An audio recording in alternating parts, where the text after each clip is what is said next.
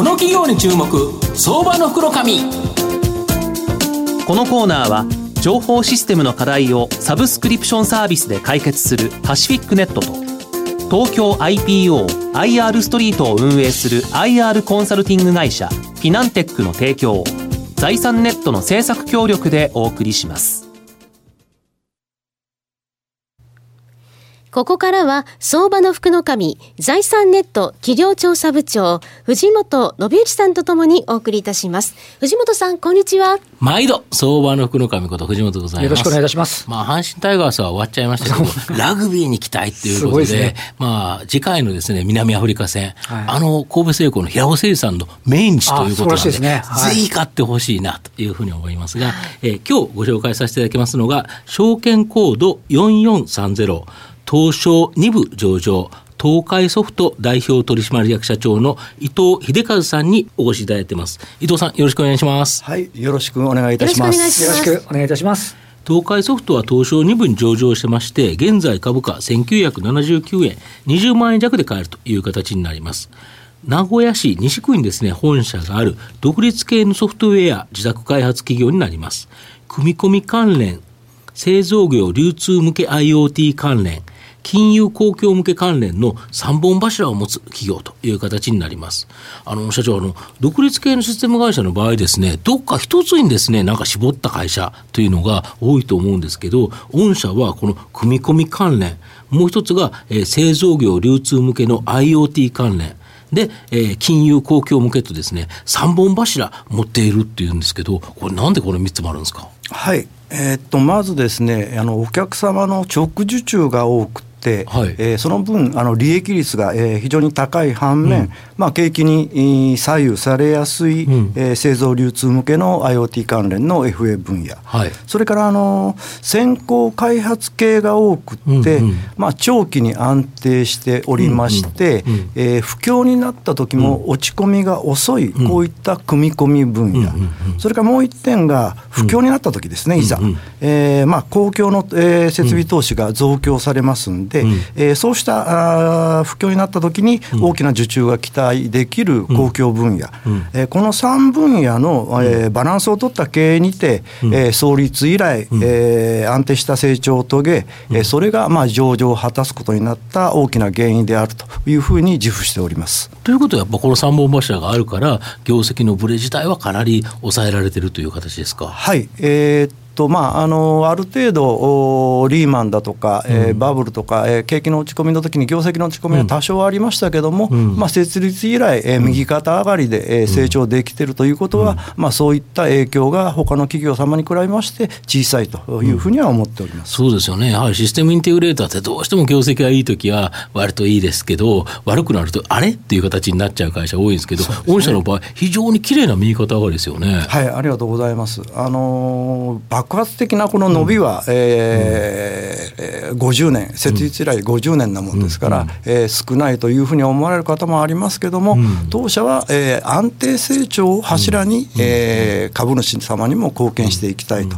いうふうには思っております。なるほど。あと、御社の場合、特徴的なのがですね、この製造業流通向けの IoT 関連、まあ、他社がですね、あまり手掛けないユニークな事業分野だと思うんですが、まあ、この分野のですね、御社の独自製品である稼働監視ウェブシステム、フレックスシグナル、これをですね、例にとって、どんなソフトで、どう、これ使うと、なんか、どういういいことがあるんですかね？はい。あのまず当社はですね、うん、創立以来あの製造業の非常に強い中部にいてあまあそうですよね、えー、名古屋が本社ですからね、はい、まあ、メーカー様に縛られないあの独立系の IT 企業として、うん、えー、鍛え上げれて、はい、上げられてきました、うん、えー、したがって、まあ、どんなメーカー様のコンピューターでも、うん、どんなメーカー様の装置でも、どんなメーカー様のセンサーでも、うん、えー、接続できる技術、はい、まあ、すなわち、まあ IoT 技術が当社のコア技術となります。なるほど。えーですから近年のあの著しい業績の伸びはですね、うん、まあ、当社の強み IoT 技術が、まあ、時流と合致したからだというふうに思っております。うん、で今あの藤本さんに、えー、ご紹介いただいた当社の独自パッケージであります、フレックスシグナルはですね、えー、国内であの70%のシェアを誇るパトライト社の回転表示灯、はい、あの赤黄色緑の、はいはい、装置ごとに必ずついている。要はその装置がちゃんと動いてたら、はい、えーと、緑ですか、はい、でやばかったら赤と、はい、でなんか調子がおかしかったら黄色とか、そういう、まあ、あのその会社によって違いますけども、うん、段取り替え中だとか、まあ、いろんな意味付けがそれぞれ色によってあります。うんでそのまあ回転表示灯の上にですね、はい、えー、無線ユニットをこうパカッとこう装着するだけで、はい、えー、まあ、異なるメーカー様の装置の稼働状況を、うん、えー、一括して集中監視できる、うん、そういったパッケージになっております。うん、従いまして大きな工場行きますといろんなこのメーカー様の装置がありますよね。でこれをすべて一括監視すると莫大なコストもかかりますし、無線ですんで、えー、要は配線もいらなくて、えー、まあ安く早く導入できるということで、うん、えー、まあ好調さ維持しておりまして、うん、まあおかげさまで NTT 東日本様も IoT サポートサービスとして販売されて、うん、えー、いるという次第でございます。なるほど。これ使うとだからウェブでどの機械がちゃんと動いてるかもう一目瞭然わかるということですよね。はい、そうですね。はい。これめちゃくちゃ便利で、これによって要は工場の生産性というのが工場というのは期待できるということですか。はい、あと最近ですね、まあ、順調な第一案決算を発表されて、えー、10月30日割り当ての一体のですね株式分割を発表されてるんですけど、これ、最近の状況、どうですか？はい。えー、っとまあ、これはですね、うん、えー、四半期の決算説明資料にも、記載しておりますけれども、うん、まあ、株式の流動性の向上と株主層の拡大を図って、うん。えー、東証一部、うん、えー、への指定を、まあ、目標としております。でまあ、これによってさらなる知名度の向上と、まあ、営業それから人材不足ですんで、採用強化、えー、こういったものを図るために、えー、一部指定を目指しております。なるほど、はい、これ本当に一部指定になるとさらに成長ということですよね。そうですね。まあこれからの世の中、えー、第4次産業革命じゃないですけども、チャンスがあればやっぱり、えー、大きく張っていくそういった手元資金も当然必要になってきますんで、より一層からさらにステップアップするためには、まあ必要な、えーえー、チャレンジだというふうに思っております。なるほど。今後の御社の成長を引っ張るもの改めて教えていただきたいんですかはいえーとですねまあえー、当社の現在の、まあ、製造業向けシステムの、まあ、先行投資対象はですね、うん、先ほどのその IoT から、うん、要はつなげたデータの付加価値創出、はい、つまり AI、クラウド、はい、それから MES とか ERP のそういった業務系システムですね、えこれに移行しつつあります。うん、ですから、えー、こういった、えー、より上位、えー、食い込んでいくための、挑戦、うん、それから組み込み分野ですはですね、はい。はい、まあ、自販機の自動販売機の端末の IoT 化を今進めております、それからコネクテッドカーだとか自動運転の普及によってですね、はい、2025年までには現在の5倍の開発量となると言われております、車車載組み込み分野の開発力向上にも注力しております。これも強烈ですよね、ね、今まで以上にこの車が要はさまざまなコネクティとかつながっていくとやはりこの組み込みソフトソフトウェアの重要性というのは高まりますよね。そうですね。あの、うん、より巨大化それから複雑化、うん、車はしておりますんで、うん、それに対応するための、先行投資はぜひとも必要になるというふうに思っております。なるほどそれからまた最後に一つもう一つのリスクヘッジには欠かせない公共分野ですね、うん、えー、この辺はあの大規模データベース技術が、うん、えー、当社は得意でございますんで、うん、えー、より一層公共分野も進化を遂げておりましてクラウド化の波は避けては通れない状況になっております。